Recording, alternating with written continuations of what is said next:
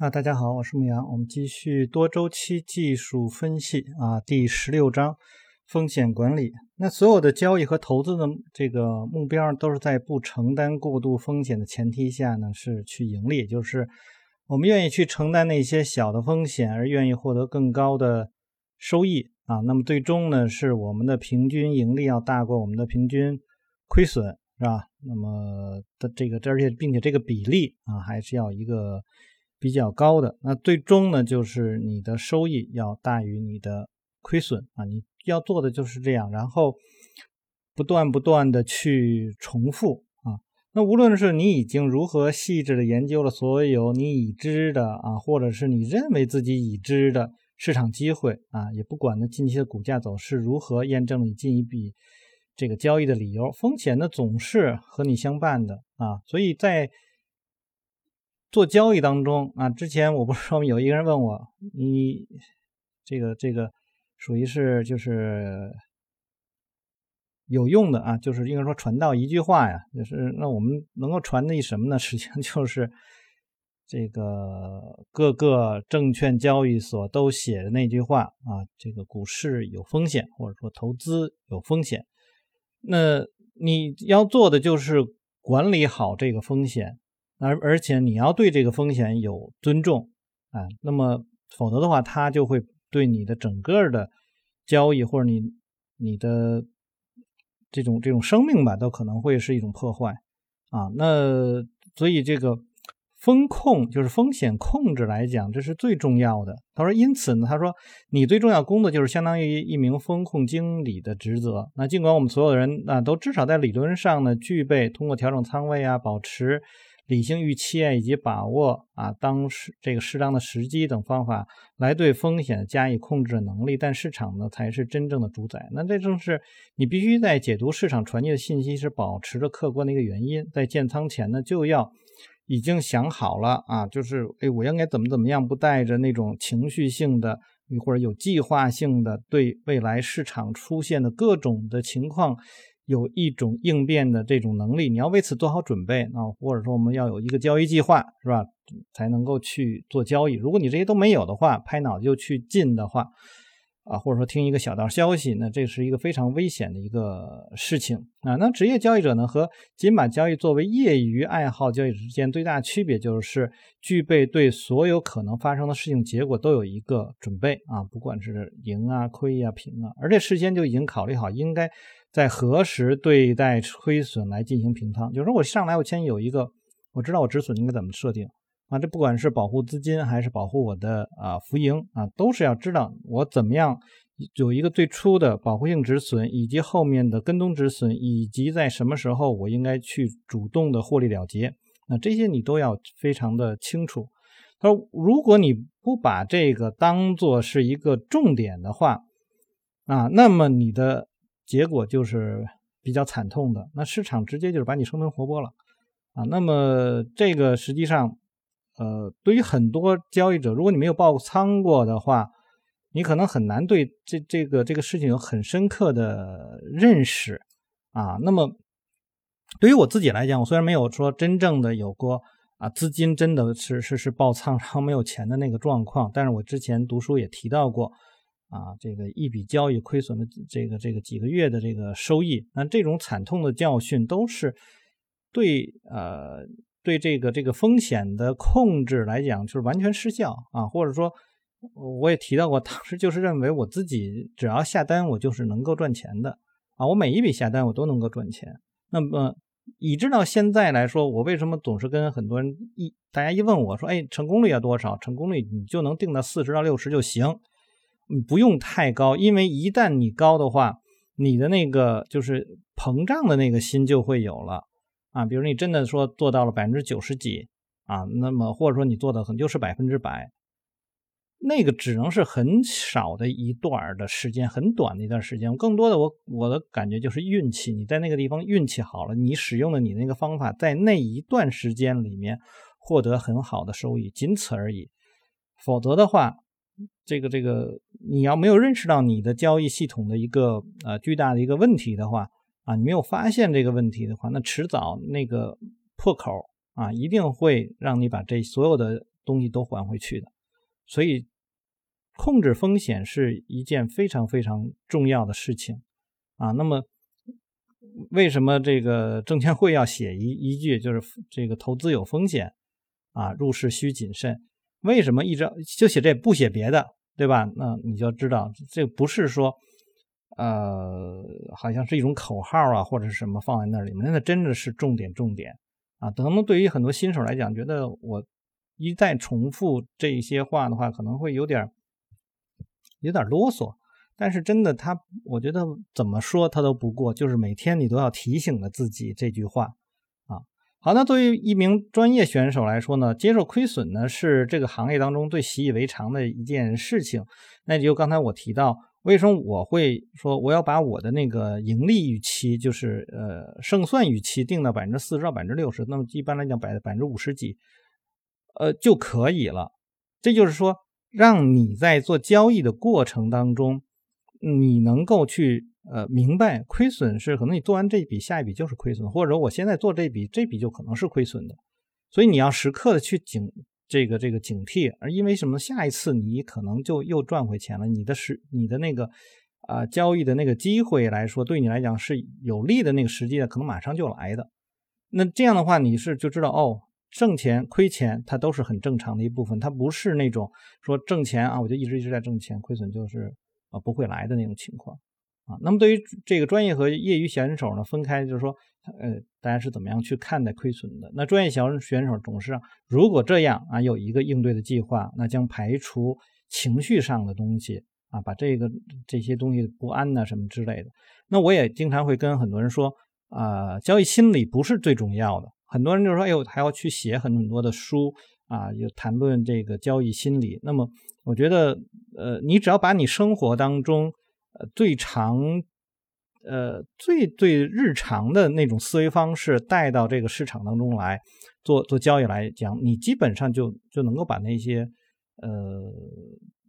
错误的心理就能够屏蔽掉啊。你就是按正常人一样去看。那问题是，大部分人可能说，哎，我一进来，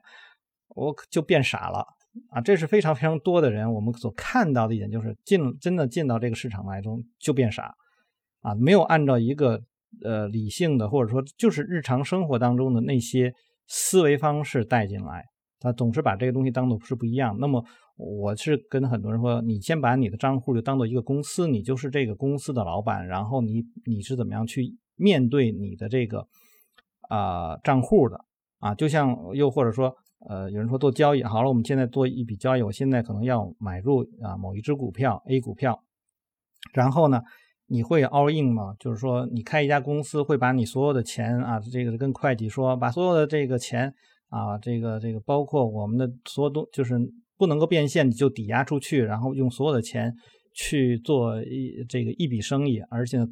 做完了以后，然后呃每一次都是这样去做，再做下一笔生意，你肯定不会这样去做。你肯定会啊，我这些我要怎么怎么做这个生意，那些我要怎么怎么做做这个这个生意，是吧？你不可能把所有东西都压进去。你比如说像我们原来说的，哎，我我市场当中有红裤子、绿裤子，那我是不是把我所有的钱都去买红裤子，我绿裤子一一条我都不去进？你肯定不会这样去做，对吧？你你就是这是最常规的。我们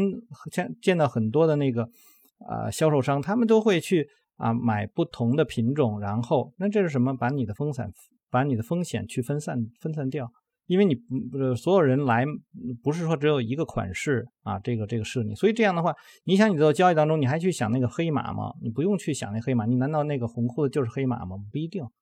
啊。那么你的判断是只是你认为的，那么市场是不是也是这样认为？如果你的想法跟市场的想法啊，这个是是是是一样的，那当然好了，好，现在红裤子能够这个这个它是一个潮流，那它能够赚钱，那绿裤子就放在那儿。就是滞销，然后你你下一步要做的一件事情是什么？赶快把绿裤子卖掉，然后拿折折现买成红裤子，再继续卖出去，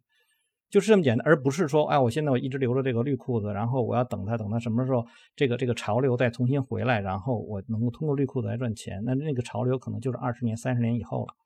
啊，这个做交易你就是跟做生意没什么区别，你本身在经文上它就是 trade。好，那一笔交易的一大概有这样几种可能：大赚、小赚啊，盈亏平衡、小亏及大亏那么大亏呢是我们要这个避免的。那么你要做的这个量化来讲，那最大的那个亏损啊，单笔最大亏损是多少？你把那个先给结结掉，然后再看其他的这个情况啊。当然我们不是说呃你呃就是就是统计下来那个最大亏损的那个。呃，你一一一给他这个这个这个卡这个卡掉了以后，那你这这个生意都是能够赚钱的，不一定。有的时候，因为你的整个交易上面交就构建交易这个上面就有问题，那你可能把最大亏损的那个那一部分你给结结掉了以后，你会发现你可能最大盈利那个也会在减少。所以它是一个很多很多地方都需要你去做平衡的，而且怎么样去做平衡，完全是依赖于你的啊理念啊，你你你是怎么样去设计的。啊，不管你是做量化也好，还是做主观交易也好，更多的还是看你的主观的理念对不对。那如果对的话，就容易啊做出这个能够能够赚钱的事情，是吧？那如果你说理念本身就不对的话，那就就另说了。那你没有走到正没有走到这个正路上，对吧？那那没办法。啊，那么导致大幅亏损发生最常见的原因呢，就是。比如说总投资仓位过重啊，你比如说像刚才说的，因为所有的钱我都投到这个红裤子上，我认为红裤子一定能挣钱啊，结果你判断错了，绿裤子卖的是是当下的流行色，红裤子不是啊，那那那你就这件就就就惨了，所以这个时候你要赶快截断你的这个亏损啊，赶快把它变现啊，那决策中呢过于自负或者是基本面的这个恶化。啊，所以在这个交易过程，你不要什么都想着说，哎呦，我判断就是对的，我就是最牛的。你时刻对市场有一个谦卑的心啊。那么，呃，就是现在我很少去去说，就是说，如果他不是找我来学习的话，那我一般不会太对别人有发发表什么，我会去这个这个这个这个说，哎，你这个这种看法不对啊，什么之类。我觉得那 现在我不会不怎么去说这样的话了，因为我觉得那个是帮助他。嗯，我我没有必要。但是如果找真正找我来学的人，我会告诉他们，在这个过程当中，你你最重要的，首先的是你怎么，就是因为你是要对市场有两方面的这种判断的话，那你就不可能有自负的这个心啊，你不可能说认为啊，我这个东西就一定对，一定是能够赚钱的，那绝对不会是这样。那或者说，哎，这个本身呃公司已经变得不好，就像之前的那个乐视啊，那么。这个之前在群里头，很多人也在聊过，很多人去买。那我当时其实特别简单的一个概念，因为我也买过一个，就家里人买过一个乐视的手机，然后呢会说，我说这个乐视的手机，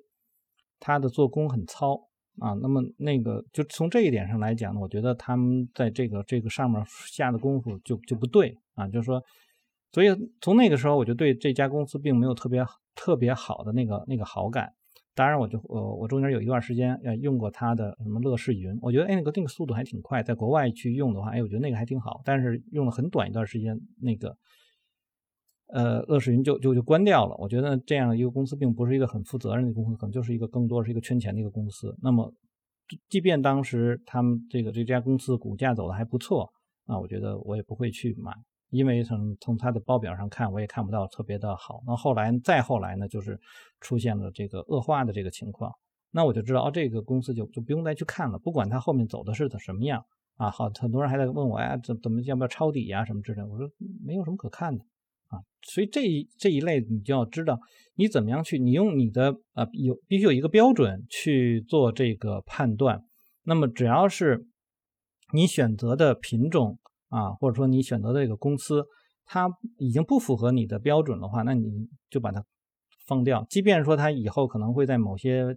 地方可能走的会走得更好，超出了你的预期的话，那么它也不在，你也不应该就说为此而感到这个后悔啊，因为你是按照你的标准再去做的啊，因为你按照你的标准才能够做到那个亏损小亏损，然后大盈利，那你就是按照这个一直一直复制就完了。也不用想去挑战这个市场，那另外呢也存在着这个呃积小呃小亏为大亏的可能性，那么这也是呢说，哎呦死于一千次纸片划伤。那即便你有超过半数的交易都是获利的，那如果你的盈利累积起来不足以抵消这些小亏损的话，你依然会破产。那这个我们前前面也说过啊，像亚历山大埃德尔他的那个。呃，杀人鱼和这个呃，应该叫食人鱼啊，食人鱼和鲨鱼啊，你要怎么样去防范它。那接受亏损的感觉呢是糟透，但是我还听说过，如果你学会爱上你的亏损的这个说法，虽然我从未爱上过啊这个亏损，但是这个确实从亏损中学到了不少东西，也也曾在心甘情愿接受一笔小亏损后，看我卖出的股股票啊彻底这个崩盘而感到自己相当的精明，知道纪律性把我从可能的这个灾难中挽救出来，让我颇感这个欣慰。那在就前几个星期吧，那么有有有一个朋友来找我，然后也在跟我再去说这个事情，然后呢就说啊，像我呢会就是说，比如说建立一套系统，那么因为是主观的这个方式去建立系统，选出的这些股票，那我通常会要求他呢这些股票是在我选出以后十天里面，它要出现一个。啊，需求进入的这样的一个信号，那么才能够去买入或者是去持有，而不是说我买入一个品种以后，我要等等等等等很长的时间，然后最后它出现。我说一旦这个时间很长，那么我们就会去偏爱像这类的品种，然后你会总去看啊，像哎它为什么还不涨呢？为什么还不涨？哎，终于它好像涨起来了，然后我就把钱投进去。就因为我前面看了很长的时间，所以我不希望我这次的这个交易然后是一个亏的。啊，所以这样的话这种想法就是错。但是如果说啊，我选择的品种可能是总是在变的，然后它十天之内它如果没有出现啊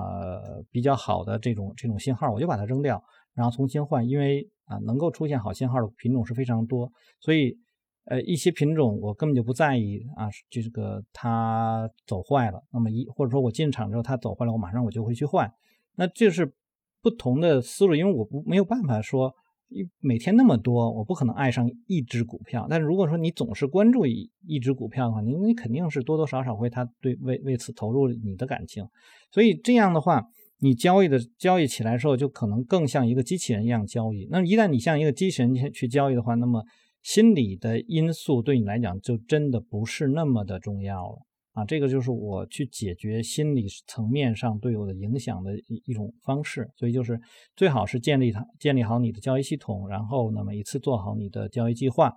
然后呃，在这个交易计划上呢，包括你的时间上面，你也要有一个限制，然后亏损的幅度的有限制，然后你投入的资金的数量是有限制等等。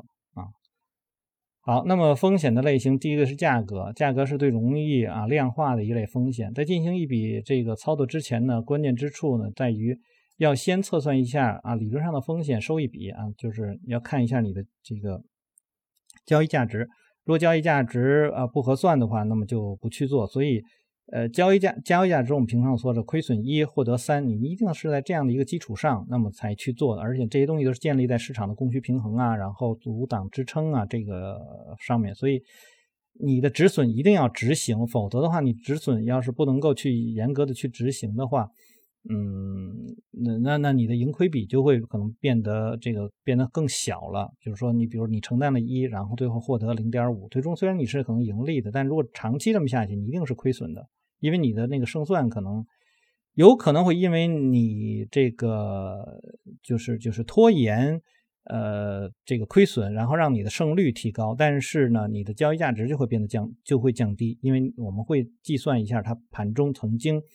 到过的那个最低的，就是就是就是风险上最最大的那个那个时候，那么那样的话，你就能看出来，哦，我我这张单子到底是怎么回事了。所以风险收益比呢，考虑进了这个预期的这个介入点，那么最初的保护性止损的位置，以及股价在什么时候可能会获得阻挡或支撑啊，这就是一个目标。那另外一个就是整体的这个市场的风险。那作为一个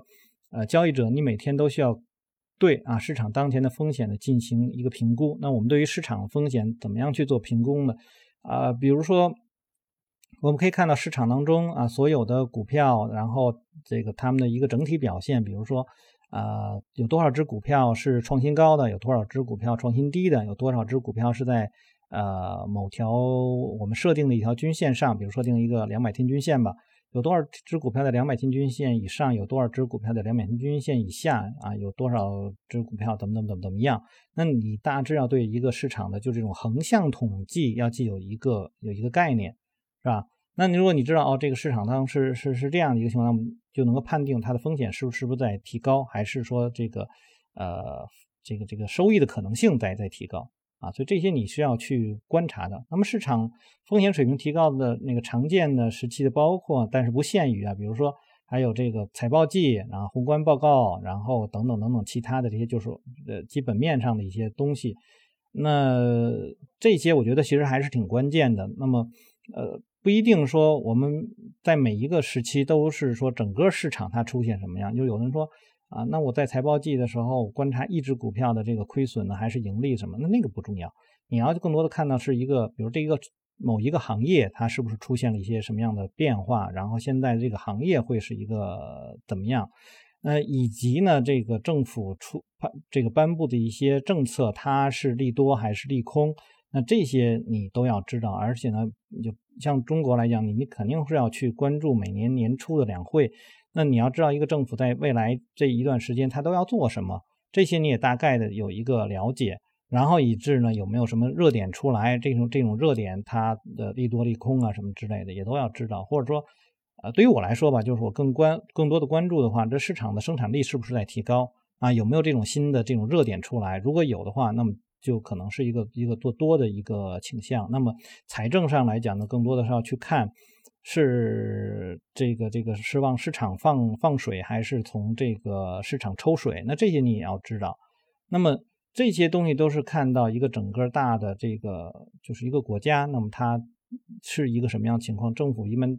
它的这个这个对于未来的一种预期，或者它有哪些干预啊？这些都是很很重要的。那下一个看来就是时间。那除了价格风险，市场也有时间上的风险，在无突出表现的资产上，是不是占用你的这个资金啊？那么就是说，我们前面也都提到过，你的资金周转率是不是够高啊？那么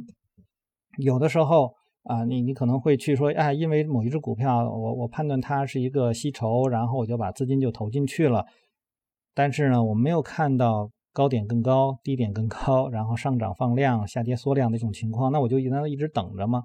是吧？那么你一一直等着，那么你就会有很多很多的想法出来了。所以这就是刚才我也提到，就是说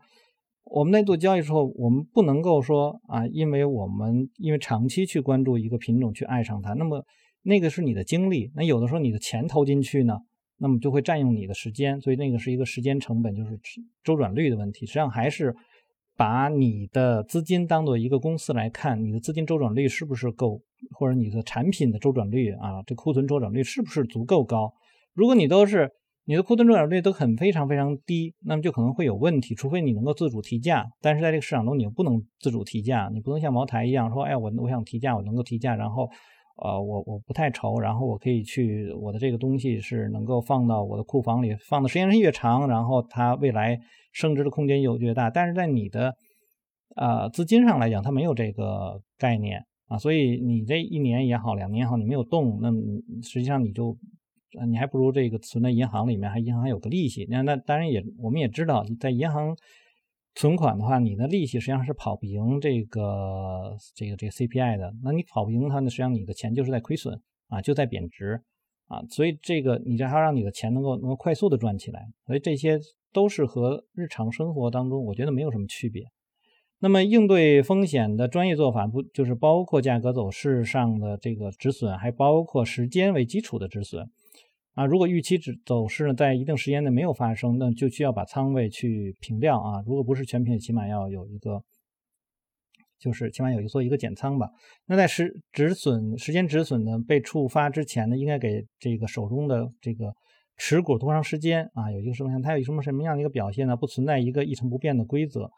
呃，但是对于日交易者来说呢，你必须在收盘前啊把手上的股票这个变现，那就是好多日内的这些交易者啊，那么你应该是有有给自己有一个规定啊。股票来讲，我们不定这些东西，但是起码你也应该知道某一些股票它呃，比如说你你你你设定了某一个入场的这个信号，那那个信号之后，那么通常的表现会是什么样？那如果说它在的那个时间。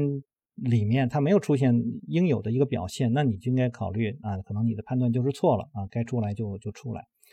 啊，所以这个是也是一些呃，就是时间上的一些成本吧。那顺便来说呢，说这个持股过夜的风险呢，受到了人们过分的关注，确实事情呢也会是经常是在一夜之间啊出现变糟啊什么之类的。那这个就呃和那个期货，我觉得我，但是我也跟很多人说。我说那个期货的那个呃，就是隔夜来说呢，那往往可能你对于整个大的趋势还是没有没有一个概念，那么你都是在日内。那有人说，那我除非你能够坚持，我就是说，呃，在这个每天收盘前我就平仓。那如果说你想隔夜的话，那你就要对待。这个市场啊，一个一个基本的这个走势有一个判断啊。那么很多人啊，万一这个这个这个这个跳空，然后让我亏损的什么的，那一定你就要去检查一下。第一，你的信号的这种稳定性；那么第二呢，是呃这种跳空啊对你的这个伤害，有一种可能是你投入的头寸过高，所以导致出现了这个呃一个逆向的一个跳空走势的话。就让你造成非常大的伤害，所以你还要从其他角度看，不一定是一定是在隔隔夜这上面去下功夫啊，而是在其他的上面你要去调整一下。因为什么呢？他这作者也提到，这是一个双刃剑啊。那么你持有牛股过夜，能够让你第二天继续盈利，但是在前天错过这只股票的人，则不得不在第二天开盘就追高。但是对于短线来说，呃，应该只是在你盈利的情况下才能够去持仓过夜。如果你手中的股票已经发生亏损，那当天结束之前就可以把它平掉。第二天呢，再重新开始。又或者说，你第一天啊，这个我之前教给一些人做那个期货的时候，我用的是那个按压。那么，那么我我可能跟那个拉尔威廉做的那个不太一样。我给他们讲的是，呃，你要顺势做按压啊，就是短期逆势，然后他要顺着大势去做这个按压。那么按压当天你要去看，因为你。的，比如说做多来说，那你的进场基本上是离最低点是非常近的。那如果这根 K 线的那个幅度是啊超过一般呃这个这个就平均的这个波动的话，那么我当然可以说我让它过夜。但是如果说我这个挨压到这天结束的时候是非常非常小的，我根本就没挣什么钱，那我当然马上我就要平掉，是吧？那所以如果很大，你就是留。那么你因为你做到了一个顺势，因为挨压它是一个把。呃，看反的那些人的资金都都吃掉了，所以他是有有情绪在里面的。呃，如果说他当天的这个这个你赚钱是很少的，说明大家可能没有这个情绪，而且呢，可能呃很多人在盘中就已经给平这个平仓了，所以在第二天呢，可能再重新去啊审视那个方向的话，就不一定能够有好的结果。所以你你就是说在做的时候，这个持仓和不持，就是隔隔夜或者是不隔夜。完全是对于市场，就是你的系统怎么样去面对这个市场来定的一个东西啊。他说好了，这里面就说，如果你还不习惯持股过夜啊，这个逐步的适应卖掉大部分的股票啊，比如百分之二十五啊、百分之五十啊什么之类的啊，这个就是你怎么样去调整，这个也是一种方式啊。我比如说啊，我我这个进场了，那么我我赚，今天我是在最低点进场的，那么这个最高位收盘。那在临收盘的时候，假如我走掉百分之五十，那么呃这个价格反向啊到达我入场的时候，我再平平掉仓位的话，我还挣那百分之五十。那么即便它再往下跳了一个百分之五十的话，我基本上也能够啊是属于是这一单单我不亏不这不亏不赚。所以有的时候你会在这个调整仓位上面去下一些功夫，以应对市场的这种呃变化。啊，那么这些都是你要去做的，所以你你怎么样成为一个精明的人，是吧？他说，他说自然有时候持有一只啊，这个把最好交易员和那只只赚个蝇头小利的这个这交易者区分开来啊。那么这这就是刚才我们说啊，怎么样去调仓？那成功的交易者都知道呢，把握好卖出策略，对市场上获得这个持续成功是尤为关键的。呃。这个宽泛的来说呢，有七种啊，是会去促使你或者帮助你卖出。那对他们的最好描述是最初的保护性止损、逆趋势的跳空缺口、目标价位，然后呢，这个硬性的跟踪止损，然后呢，这个跟踪止损、时间止损，还有呢，这个移动均线的交织啊。那么后面呢，我们会对这几几点呢再去说一下。那么就前面这一块就是风险，那我我觉得我已经说的挺多的。啊，大家可以对自己的那个交易呢，也去想一想啊，那你应该怎么样去做一些变通？有的时候，呃，很就是你应该学会去变通，但是呢，你要去执行的话，你不要有变通，那你就按你的计划执行，能让你的计划能够尽量的包括市场当中，呃，更多变化的一种可能。所以这样的话，你就会对每一种可能都有一种应对，嗯，你就知道该怎么样去做了。那在做的时候就不要有什么变通了，是吧？那么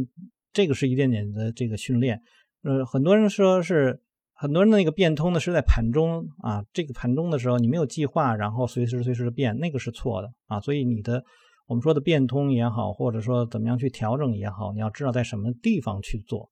啊。那在什么地方会需要去坚持啊？去去去去守这个纪律，这些是